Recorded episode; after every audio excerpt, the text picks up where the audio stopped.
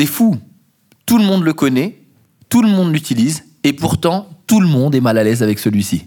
C'est un élément de communication que vous utilisez tous les jours, et pourtant, vous ne le maîtrisez pas. Est-ce que vous avez deviné de quoi on va parler aujourd'hui dans la manutinale?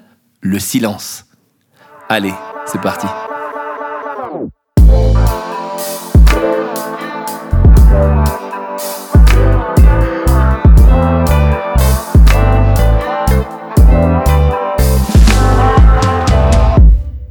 Se sent pas à l'aise lorsqu'il y en a un. On a du mal à l'utiliser. On ne sait pas ce que les gens pensent et on a l'impression de ne pas le vivre. Vous avez peut-être trouvé de quoi j'allais parler. Le silence, la plus belle des paroles en communication. Et pourtant, c'est un outil qui est compliqué à utiliser. Dans la manutinale d'aujourd'hui, nous allons parler des différents types de silence, leur intérêt et leur fonctionnement. C'est parti. Là-dessus, ce que je dois vous dire avant que l'on parle des différents types de silence, c'est que celui-ci est un outil redoutable pour attirer l'attention, convaincre les gens qui sont en face de vous, mais aussi appuyer vos idées. C'est tout simple, le silence va permettre aux gens de retenir ce que vous racontez. N'oubliez pas que notre mémoire est un peu comme un processeur. À partir du moment où on donne trop d'informations, on sait qu'obligatoirement, le cerveau surchauffe.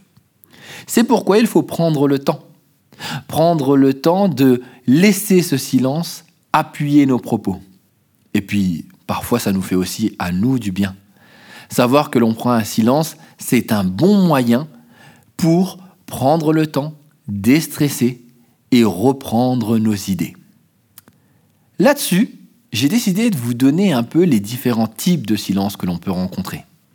Le premier, le silence prudent. Vous savez, c'est lorsqu'on se tait selon le temps, le lieu, selon les égards, avec, qui, avec les personnes avec qui nous sommes en train de discuter. Ensuite, il y a le silence qui est artificieux, le deuxième, quand on se tait pour surprendre, pour euh, être un peu déconcertant.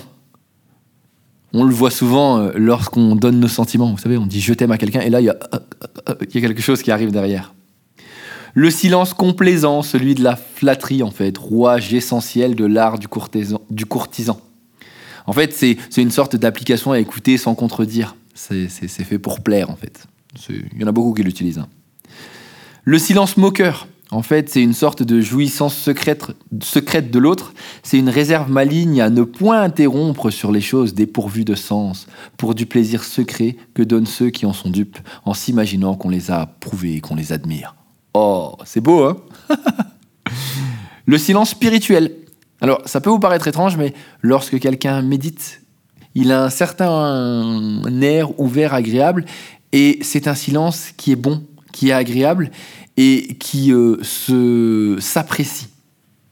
Ah, le silence stupide. Ah, lui, c'est bah, le silence qu'on a tous, en fait. Celui-là, c'est le vrai silence qu'on vit tous. Vous savez, c'est celui, en fait, qu'on ne gère pas. C'est un, un, peu le silence où euh, on n'est pas bien. En fait, il est là, mais on veut pas qu'il soit là et on n'est pas bien dedans. Donc, euh, on va s'arrêter. Le silence d'appui. C'est quoi ce silence-là? C'est le silence qui a pour but de choquer. En fait, je pourrais vous dire que c'est un peu le silence de Thor. attention les références, Manu. Silence de Thor, pourquoi? Parce que c'est un gros coup de massue. C'est le silence qui vient appuyer l'idée que vous venez de donner et qui concrètement va changer la donne dans la manière dont les gens vont l'apercevoir. Après, vous avez le silence d'approbation. Celui qui vient appuyer ce que vous êtes en train de raconter. C'est comme si vous donnez un consentement sans pour autant parler ou dire quelque chose. Et puis après, il y a le silence de mépris.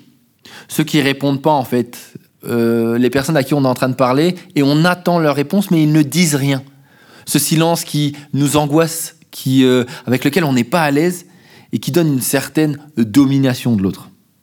C'est étrange, hein Tous ces silences existent.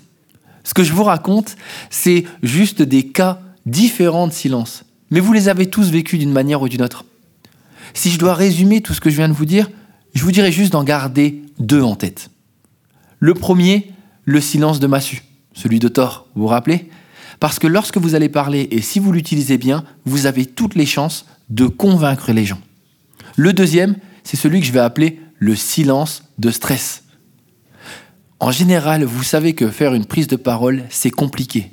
Le simple fait que vous preniez le temps de laisser un silence et que vous l'habitiez, ça c'est important, eh bien ça va vous permettre de faire descendre votre niveau de stress, laisser la salle en suspense et vous permettre de mieux repartir pour donner vos idées. J'espère que ce podcast vous aura aidé et que vous verrez maintenant le silence différemment. Je suis persuadé que vous allez réfléchir. Non, mais est-ce que ça, c'est un silence complaisant? Est-ce que ça, c'est un silence artificieux? Est-ce que ça, c'est un silence pendant? Ah, je sais plus. Il faudrait que je réécoute le podcast euh, de Manu. Il faut que je vois ce que ça donne. En tout cas, j'espère que ça va vous aider énormément.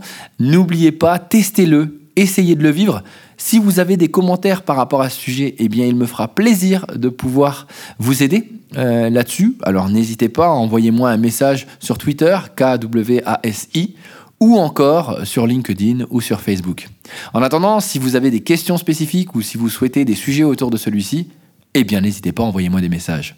Je vous souhaite à tous, je vous, je vous souhaite, super Manu, je vous souhaite à tous une très bonne fin de semaine. Profitez bien du week-end, prenez soin de vous et on se retrouve lundi.